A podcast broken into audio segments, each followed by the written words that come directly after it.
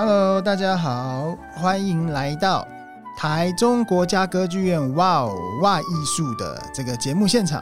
各位，我是今天的代班 DJ，我是冯博弟 Birdy。OK，那今天我就是要来大家宣传一个我们即将要在台中国家歌剧院上演的一个非常精彩的节目啊，就是我为你押韵情歌 Revival。啊，我为你押韵情歌 Revival，然后它即将在那个八月底的周末在台中国家歌剧院上演。好，那我今天来其实就是呃老王卖瓜自卖自夸。那我先介绍一下我自己，哎，我先把这个节目的呃时间跟大家讲一下好了，好不好？我先把节目的时间跟大家讲一下，那我很快的看一下。好，那这个节目呢是在看一下啊，在。八月二十七号跟二十八号两天在台中国家歌剧院上演。那我就是这出戏的编剧。然后叫 Birdy 冯博弟，好，今天来其实就开门见山了哈，其实就是在聊聊这出戏，然后想说大家如果有兴趣的话，可以进来看看这出戏。呃，我先从这出戏的剧名开始讲起，我为你押韵情歌 Revival。OK，所以这出戏呢，它是有一个非常大的一个噱头，就是它里面会不断的押韵啊，而且是男主角为女主角押韵。女主角也会为男主角押韵啊，押韵之外呢，呃，剧名里面讲到了情歌，讲到了情歌，这跟情歌也是一个非常有关系的戏。OK，我现在就来讲一下这一出《我为你押韵情歌 Revival》它的来龙去脉，它是从。呃，什么样的状态下被写出来？而且他在写的时候呢，其实只是二零零八年，我自己那时候是一个台大戏剧所的学生，只是一个学生而已。呃，我在那边写了一个剧本，当时也不觉得这个剧本会哇，一演就已经演了十三年。OK，从二零零九年那时候在台大的小小的一个剧场，那只是我的一个寒假的剧剧展的演出。后来哦，你知道吗？我们做剧场的人哈，常常写了一出戏，他大概呃，有些人的剧本是永远都在那个电脑里面。那有的人就会有机会被演，有的有机会售票演出，但常常就是演了一周就没有了，因为这个剧场的宿命就是这个样子。哦，可是这出戏我觉得非常的幸运，就很多贵人相助，然后啊，上帝帮忙，然后当然我自己也很努力。他演到今年二零二二年，他其实在去年已经登上了呃，他国家戏剧院的舞台，是那个 TIFA 艺术节的一个节目。那今年的话，他杀到了台中歌剧院。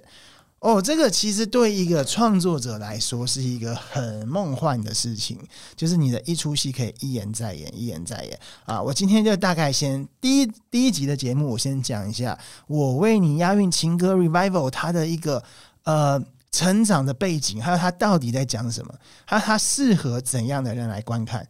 OK，那 OK，时间拉回到二零零八年，我会从二零零八年讲到现在。啊，时间拉回到二零零八年，那时候我只是个二十二十二十四、二十五岁的小伙子啊。然后那个时候呢，我先讲一下，作为一个戏剧研究所的学生，对自己绝对是有很多的艺术魂，好，有一个文青的魂魄，就是觉得自己要很特别，觉得自己要很厉害。然后那个时候哈，因为我大学是念工商管理学系，我是念台大公管系，好，就是企业管理的哈。所以你就知道我是一个大学是从商的人，可是我的个性呢，其实非常非常不适合的从商，好，非常不适合从商。呃，我其实是找不到自己的一个状态。我直到念了戏剧研究所，发现哇，原来我是有一点点艺术的魂魄。好，其实现在想起来，其实也没什么了。哈，就是小时候比较自以为是啊，那时候觉得自己有艺术的魂魄呢。啊，自然就很希望可以呃当一个很特别的一个艺术成就的人啊。那时候，但是也是经历了一个所有青春壮青春年少的人都会有的一个东西，就是呃爱情啊。所以我为你押韵情歌，我现在开诚布公的讲，它是一出爱情疗伤轻喜剧。然后这个爱情，说到爱情，大家可以理解；说到疗伤，就知道这出戏的背后跟这出戏本身是有伤心跟眼泪。然后叫做轻喜剧，代表它是一个淡淡的举重若轻的状态。喜剧 OK，顾名思义，喜剧有个好的结果，所以里面的爱情的失落跟眼泪，它其实是有一个出口，是一个疗伤的出口。那这出戏的起心动念，就是我在二零零八年，哇哦，分手。好，其简单来说就是分手啊。其实现在我的年纪十四年过去了，觉得分手没什么，啊，没什么。可是那种人生的小事，在青春是年少的时候，常常是一个大事。哎，我那时候就是 人生第一次比较惨的这种爱情上的伤心，所以我就觉得啊，怎么办？怎么办？好，那时候确实哈，一开始是不好过，所以这出戏它的起心动念是伤心的。好，那那时候我已经开始是一个想要写剧本的人，我非常想要写剧本，我就想说把这个情感、这个情绪的状态，把它写成一个故事。好，写成一个剧本。那时候写这个剧本很简单，想要呃做一个疗伤的仪式，等于是用这个写剧本的方式呢，把自己的一些伤心的过程给它做一个排解。好，那写的时候我发现，哎，身边还是也有很多人深受这种爱情的苦恼或者爱情的呃这种缭绕、开心的甜蜜的负担。好。甜蜜的负担，然后我那时候觉得这出戏不只是帮自己疗伤，可以帮很多人疗伤，因为这个东西好像大家都懂。好，那时候我就写写写写写，然后就开始写。那关于写剧本这件事情，我要跟大家分享一下，当你写爱情的时候。啊，你不能说只写爱情，你要写爱情里面的什么东西。好，就是对于创作来说呢，呃，你必须要挖到一个，例如说，你不能说你只是写生命啊，那个东西太广泛了。你写爱情，那爱情里面的什么？那这个就牵扯到我刚刚讲的一个状态了，就是说，哦，我那时候是觉得自己要自命清高，自己是个艺术的魂魄。哦，我跟你讲，这关于这个艺术的魂魄哈，我们这些有一点文青倾向的人就会觉得，哎，我好像不能只听一些台台华语的流行芭乐歌。啊，当然，我国中、高中、大学都是听华语流行芭乐歌。可是到了戏剧研究所，我觉得我要听一些西洋的歌曲，我要听一些啊、西方的经典一些。呃，我那时候喜欢嘻哈音乐，所以我对饶舌音乐也是有一点研究。啊，关于看戏的部分，我那时候喜欢看一些小剧场那种看不太懂、很文青的戏啊。所以就觉得自己哈人生要有一点高度，可是那时候在面对爱情的失落的时候，我发现哇，自己就是一个很俗烂的一个人。就是说我在那种爱情的失落的当中，我发现，诶，华语流行音乐几乎就帮我们把内心的事情给讲出来了。啊，那种华语流行音乐那种情歌，看起来是那种在 KTV K 歌的地方，那种广播随时都会播的地方，你在逛街都在播的那些，好像以前会觉得很俗烂的东西，我忽然发现，哇，那些歌，好，就把我的内在的情感都讲完了，就把我内在情感都讲完了。然后到了这一刻，我发现，诶，我好像也不是那么一个啊多特别的人。就是说，这种排行榜上的歌曲就把我的内心的伤痛讲完了，所以这一出戏我就开始从爱情出发。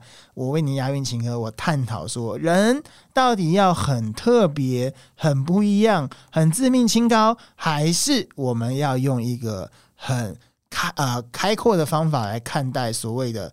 俗烂这件事情啊，所以这出戏我为你押韵情歌，它从爱情出发，然后开始从爱情的失落中去探讨我们人要怎样看待庸俗这件事情。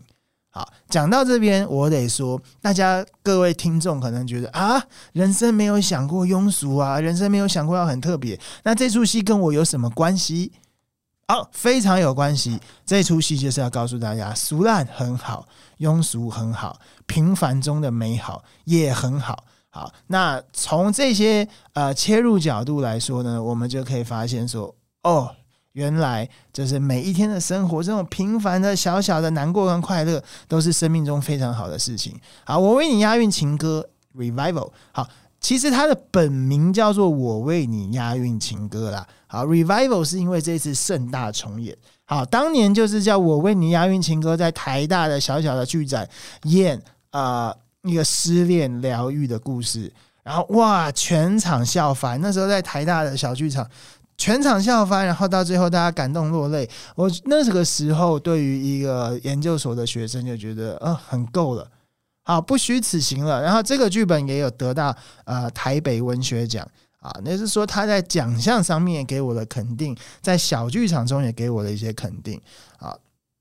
但那个时候，我其实还不知道，一个二十四岁、二十五岁的人，不知道我的未来会变成一个呃专业的职业的一个编剧，啊，或别人说的剧作家。我那时候还不知道，我就这样子傻傻的把青春当中那段时光记录下来。好，结果台湾呃有一个很那时候年代很重要的一个剧团，叫做创作社剧团。然后它的核心的人物有一个叫做纪蔚然，我不知道大家有没有听过，反正他是一个台湾很很经典、很厉害的剧作家。他把我的剧本引荐到创作社剧团，于是他变成一个当时颇具规模的剧团的一个一个一个演出。我那时候觉得哦，欣喜若狂，你知道吗？就是一个研究所的学生可以跟这样子当时很重要的台湾小剧团、小剧场的一个剧团，非常艺术文青的一个剧团来接轨合作。所以我那时候觉得哇，这个其实是我人生的这个职业道路上一个非常重要的起头。我为你押韵情歌到了啊，创作社剧团由创作社剧团演出。啊、他在一演就是五年哦。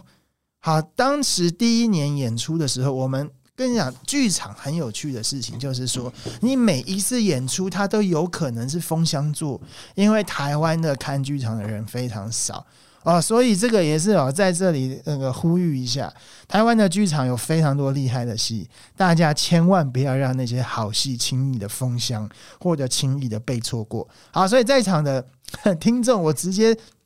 这边直接置入了，啊，这个八月二十七号、二十八号的这个演出，非常欢迎你们来看，在台中国家歌剧院，啊，非常欢迎你来看。为什么欢迎？我等下会讲出几大啊值得看的地方。OK，那时候创作剧剧剧团演出，哦，我收到了好多信啊，因为我有脸书嘛，然后我那时候也有那个 PTT Two 的账号。啊，很多人其实可以直接找到我的联络方式，他们他们写信给我说，哎、欸，呃，他们没有那么嗨了啊，他们说，哎、那个收到你的信啊，不是看完你的戏，觉得啊，又勇敢了。我最近也在失恋的伤痛中，我现在可以勇敢了。哇，我那时候觉得好感动，当时只是为自己小小的疗伤，竟然可以聊到一些人，哎、他们真的是笑翻了啦。好，笑到笑着就是哭了。好，这个是老王卖瓜，自卖自夸，但是绝无说谎。好，绝无说谎。呃，那时候创作社剧团一演就演了，哎，就演了一周嘛。啊，隔年又演了，因为哎，那个口碑不错。那他们在更大的地方演，好像是到了华山剧场。好，到了华山华华山剧场啊，那个在华山演的，那个是呃哪一年我也忘了。好，华山演完之后，大家觉得，呃，真的要封箱了，因为演了三年也够本了吧？好，那这出戏就放着一下。可是创作社剧团到了这出戏五五年的时候，忽然想到说，哎，五这个数字好像是一个整数，好像五周年是可以做一点噱头跟号召，所以就演了五周年的版本。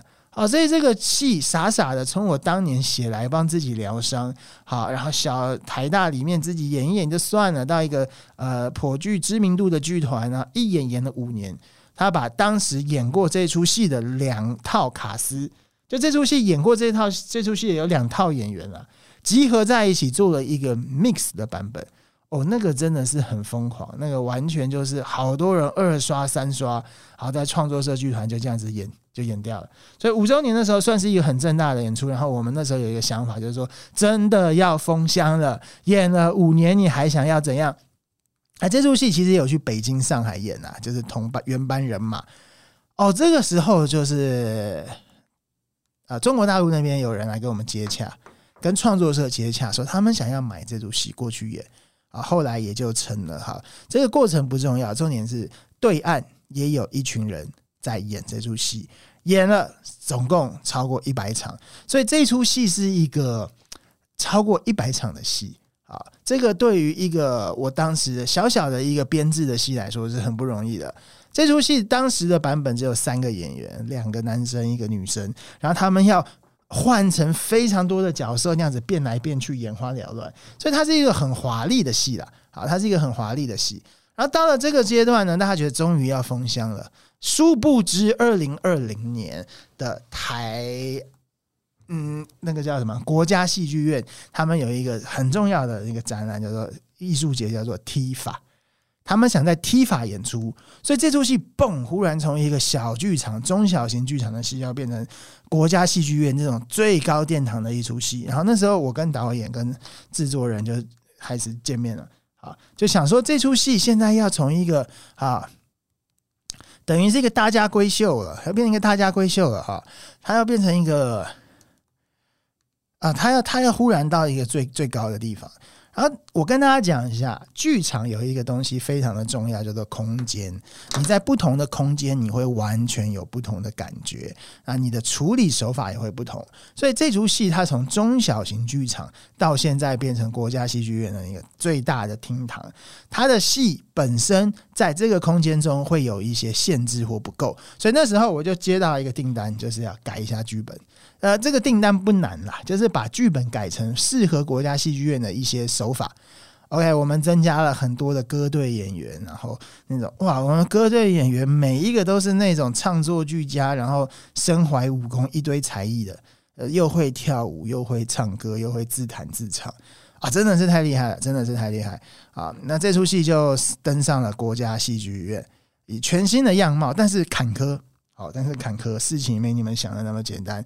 二零二零年，呃，新冠肺炎来了，COVID-19 啊，那时候我们十周年，大家好嗨，然后演出的前一天彩排也都很顺利，演出当天中午全场集合，然后因为呃政府宣布啊，这个国家戏剧院的艺文活动全部停演，为什么呢？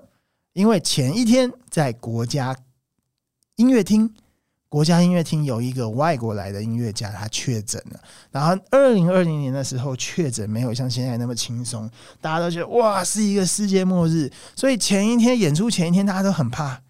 我们是在国家戏剧院，可是对面是国家音乐厅，里面有人的确诊会不会牵连到我们？果不其然。当天的中午，大家都换好妆，都集合了，要准备做下午的最后彩排练的时候，被宣布停演啊！大家好多演员都哭了，好，这个哭完全可以理解。你们就想象这个演出的重要程度不亚于你们的大家的结婚。你想一下，结婚晚上要结婚，中午在那边化妆的时候被宣布不能结了，这是什么感觉？所以这出戏也是有一点坎坷。好，终于到了二零二一年，也就是去年的时候，国家戏剧院的啊、就是延后一年的演出，终于演出成功了啊！但是，我这个真的是感谢老天，因为演出的下一周就开始封城了啊，也不是封城，就是就现就变成第三级了。也就是说，如果我们那时候疫情再早一周来，或者是我们又晚了一两周演，哇，我们要停演第二次。要停演第二次，所以这个真的是好险。那这时候在国家戏剧院的演出，我真的是感动落泪，因为我觉得这一出当年的小小的一个呃失恋或者是疗愈的种子，今天在国家戏剧院发光发热，然后我真的觉得好感动。然后看到他们讲着我十几年写的台词，然后还是可以感动现场的很多人。其实现场哈，我每一场都坐在后面，其实观众的每一次的笑声。我都心怀感恩，然后我都会会心一笑，扬起我的嘴角，想说：天哪，就是笔下的一些小小的东西，现在变成燎原的笑声啊！这次的这个十周年的这个 revival 版本，我加了一个桥段是以前没有的，就以前的版本呢，结束就是剧中两个角色。对彼此说说说一些类似分手告别的话，就结束了。那过了这十年，因为我们多了很多歌剧演员、歌呃歌队演员，就是那些可以在呃做任很多在后面啊唱歌啊做效果的一些人啊。我跟导演就想了说，我们要让最后的那段小小的分手变成分手大会串，也就是一对一对一对一对 couple 轮流上来，用人生中各种方式分手。哦，这个很虐心哦，这个结局是非常的虐心。然后在他们的这场分手的过程中，我忽然看到，哦，这十年来我也变老了。啊，并不是说那，并不是说那些分手的桥段都是出自于我啊，虽然有有很大一部分是啊，有点衰，但是呢，我发现这一出很青春洋溢、很纯爱的一出戏，过了十年，我加了这个桥段，也看到我这十年来变老的足迹，跟我有点人生从当时的失恋就当做一件事，到有一点沧桑啊，那时候看的时候很感慨。可是更感慨的是呢，我发现这十多年来，我可能啊，人生的伤心变多了，人生的沧桑变多了，人生更累、更老了。但是我还是依然勇敢，依然相信爱。而我那时候看完这个十十十周年啊，十一周年的版本的时候，我内心非常的激动。而我发现一件事情是亘古不变的。就是这些芭乐歌，这些庸俗，这些情歌，这种平凡的勇敢、平凡的爱，十几年来，十几年前的观众吃，现在的观众也吃。也就是说，哈，有一些价值是放诸四海、跨越历史时空皆准的东西，就是爱，就是勇敢。所以还有一件事情，就是这出戏要探讨的情歌啊。所以那时候国家戏剧院。这样一演，我是觉得哇，心中满满的感动，心中满满的这个，谁想得到？哈，身为一个二十四岁的小朋友，谁想得到？谁想得到？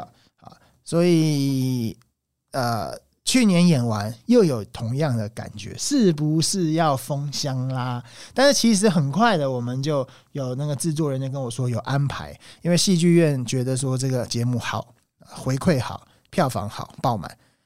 他们说明年就是今年二零二二年要再加演，好，那这个时候发生了一件更开心的事情，就这个节目不只要在台北不断的演，他要到台中歌剧院来演，啊，他要到台中歌剧院演了。OK，这就是我今天要告诉大家的一个好消息，就是说这出戏它在十几年的过程中，它要在一个台中。台中歌剧院这样子盛大的地方演啊，大家不需要来台北看啊。那其实大家要在哪里看都不是重点，重点是这出戏为什么值得看，好不好？地点只是一个，嗯，地点只是一个物理上跟大家的关联。我要讲这出戏跟你们的情感、跟你们的生命都是很有关联的事情。第一件事情就是说，这出戏就是一个讲的最怂，它就是一个爱情疗伤轻喜剧。那谁没爱情？谁没受过伤？谁不想被疗愈？谁不想被拥抱？谁不想要有一个人来拍拍你的头？好，跟你一起蹲在地上，跟你说 “Everything will be alright”，又有什么大不了？谁不想？好，只要你是想的人，好，你只要你是想的人，其实这出戏是可以陪伴你的，陪伴你的。好，另外一件事情就是说，哎，以下讲的话都是有大数据作为支持的。都是有实际案例作为支持的，就是这出戏真的是很容易。就之前就有观众说，他们本来只是暧昧，看完这出戏就稳交了。好，听得懂我意思吗？就是看完这出戏就正式在一起了。好，我自己也，然后我那时候讲个笑话，那时候在台大演的时候，其中有一个男演员，他就找他呃喜欢的女生来看，然后那出戏当时我是自编自导自演。然后那我那个男演员就演那出戏，然后跟那个他喜欢的女生说，这出戏是献给你的。诶，他借花献佛，诶，整出戏是我编我导我演，然后他跟那个他想撩的人说，这出戏献给他的，然后他就上台演演戏，然后他们就去我们在我们在拆台的时候，他他跟那个女的就不见了，他没有来拆台，然后我们拆完台他就过来说交往了。啊，以上都是真实的故事，然后也有观众表达说他们看了这出戏就交往。所以这出戏是有月老的灵魂的，这出戏是有月老的灵魂，月老的功用。OK，那就是其实人会交往哈，最后需要一个激情，需要一个 passion，它需要一段很好的回忆来支撑，一个很好的体验，让你们一起笑、一起哭、一起度过一个浪漫的夜晚。那走出戏剧院。走出台中歌剧院，花好月圆，夜凉如水的状况下，谁能够不牵起手？所以这出戏真的是有那种，我要讲什么？真的是有月老的魂魄啦，真的是有月老的魂魄，所以大家可以为了这个来看。OK，然后第二个就是啊，第三个就是说这出戏确实它它是一个有啊，其实我不知道多少首歌，哎，五十首以上情歌大会串。然后这个情歌绝对不是像你在 KTV 里面一样唱一唱就算了，这些情歌是扣住戏剧的角色，扣住这个戏剧的主题的一首很重要的、的很重要的一个元素。啊，所以这如果你是九零年代的人，你今年三十几岁，你今年四十岁，你二十几岁也一样。那些你在国中、高中、大学、出社会听的那些歌，陪伴你的歌啊，你在 KTV 唱的歌，都有可能在这出戏被唱出来。然后当唱出来的时候，你会发现说啊，我的青春长这样。因为情歌啊，华语情歌有一个魅力，就是它会记录你人生当中的一些心情或时光啊。例如说，我常常听到周杰伦的什么《简单爱》呀，范特西那张专辑，我就会想到我大一的时候住在宿舍里面，整天翘课。我那时候翘课，我那时候夜游，我就在听这个专辑。所以周杰伦的前两张专辑来的时候，我就会想到我大一的时候行尸走肉。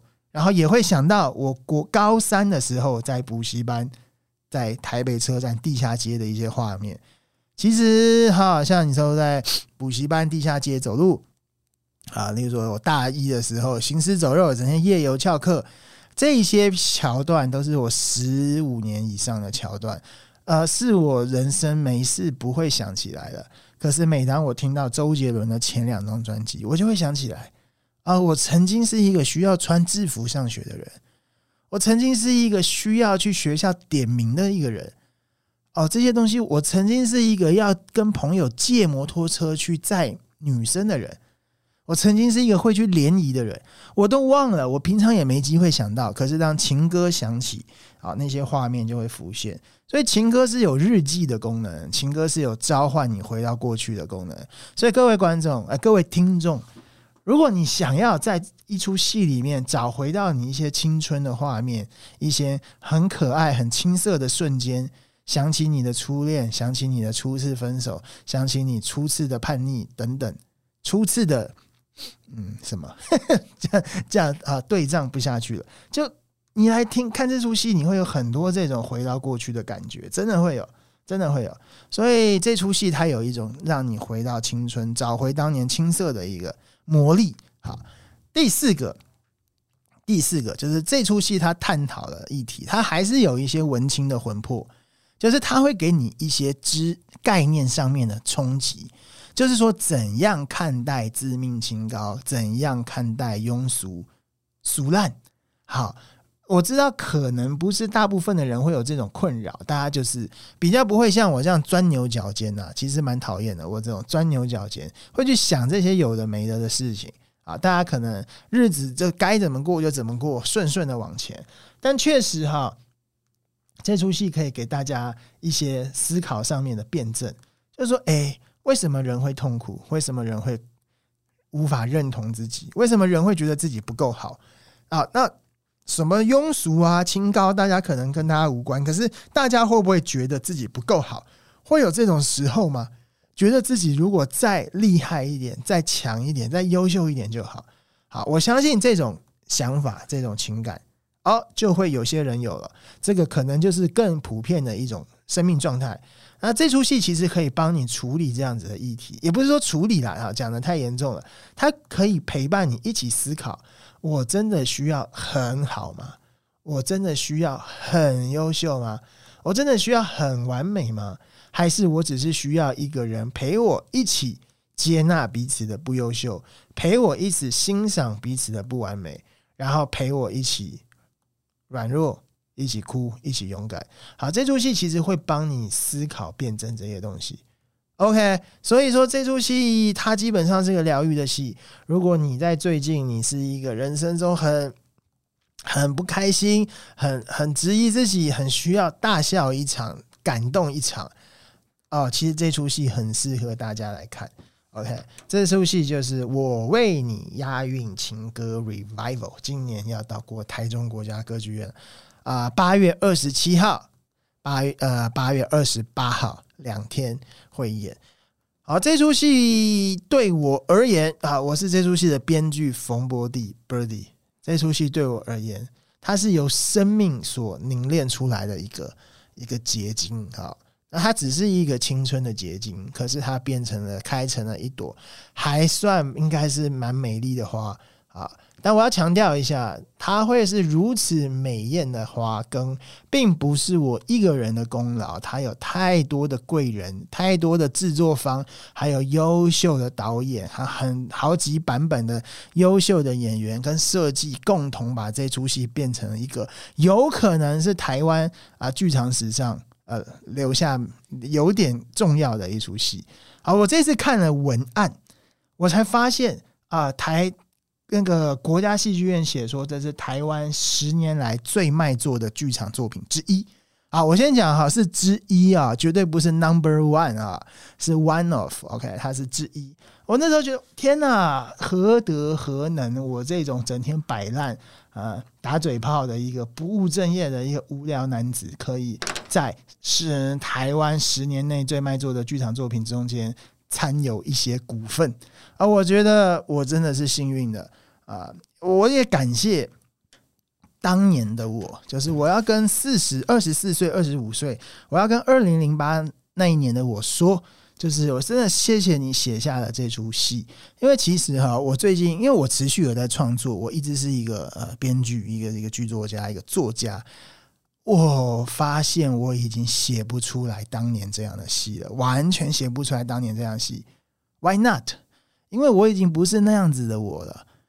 好，当年的戏可能有一些青涩，有一些稚嫩，我的想法有一些呃幼小。那我已经不再青涩，不再稚嫩，不再幼小，我写不出当年的东西。可是当年的东西可能比我现在写的都好，或者说我已经不是那么纯爱的一个人了。然后这出戏告诉我，我曾经纯爱过啊，我曾经纯爱过，我曾经这样子啊，反正你知道吗？一个作品它是一个。人生的记录就跟华语流行情歌一样啊！呃，我很感谢当年的我写下这出戏啊！我真的觉得这出戏一直开枝散叶的不断在演，无非就是一个一个祝福。什么祝福？就是希望更多的人能看到。如果这出戏在十年来祝福过一些一些观众，我觉得他今年又有一次可以祝福一些人，不管是影响你、疗愈你。或者只是给你两个小时的开心，也很好，因为其实现在人生蛮苦闷的，能有两个小时的开心，也是一件不小的祝福吧，是吧？所以说，各位各位听众，今天就是老王卖瓜啊，我也不想讲的好像是啊。来不来看都可以啊，我没有那么虚伪啊，我就是希望大家来看，我就是希望大家来看。那这出戏，呃，当然也是有点自信了，没有人想要讨骂啊，觉得不好看找人看，然后看完讨骂啊，在网络上写负评啊，我不会这样子做。当然，当然还是可以写负评，大家不喜欢就写，但是我当然觉得不会才会这样约嘛。好，所以这个就是今天这个我讲一下我们的节目，台中国家歌剧院哇哇艺术。的 Podcast 节目由我一个编剧叫冯博弟，人称 Birdy 的一个人来来来来来来那个 推荐。我为你押韵情歌 Revival，OK？大家如果喜欢这个，哎，我不知道播节目播出的时候是几号，但肯定还是在台哈，在肯定在演出前啊。目前因为。因为这个疫情过后，大家买票的时间都延后了，就是可能在开演前的一周、两周才开始买票，所以说位置都是有的，你们爱坐哪就坐哪。所以各位听到这个节目，我觉得就刷下去。这个剧场跟电影最大的差别就是，电影可能会啊，你你未来的太多网络的地方，OTT 平台可以看到，他可能一辈子都会在那里给你看。可是剧场真的，它是一个现场演出。它是这个现场演出是无法取代的，OK，所以大家真的是啊把握机会。好，那最后我做一个我个人的宣传，好不好？因为我现在在进行一个 Birdy 的剧本多重宇宙的书写计划，在我的脸书上面，我把编剧工会写出的、选出的一二十一世纪最佳的一百部剧本，我会一步一步做剧本分析。所以大家如果对剧本有兴趣的话，可以去追踪我的脸书。好，这个跟戏无关啊，这是个人的工商时间。我的脸书叫做冯博弟，叫 Birdy Phone，你就打 Birdy B I R D Y，Bird 加 Y 跟 Phone 好，Birdy Phone。啊，就会追踪到我，里面有那个多剧本多重宇宙的企划，大家喜欢看看文章，想知道哎编剧是什么，就可以去追踪一下。好，但是你们不追踪没关系，但是我为你押韵情歌的票认真考虑买。好，带你喜欢的人，他可能已经是你的老婆，或者你的爸妈，或者你。啊，最近在约会的人，或者是你的朋友，反正他可能会让我们更珍惜现在，因为这出戏讲到很多关于瞬间。那你们来看这出戏，也就是一个很可爱的瞬间。OK，OK，所以这个就是我今天要跟大家讲的事情啦。啊，那这一集的节目就告一段落，然后我们还会有一集关于我为你押韵情歌，我会找里面的一个。啊，艺人乐队的一个成员来跟我们讲讲这件事情。好，那我是 Birdy 风波弟，我为您押韵情歌的编剧。那今天的这这一集 Podcast 就到这里。那希望大家都能够有一个平凡但幸福的人生，然后有一个不需要很特别也可以很快乐的灵魂。好，谢谢大家。那这个节目到这里告一段落，拜拜。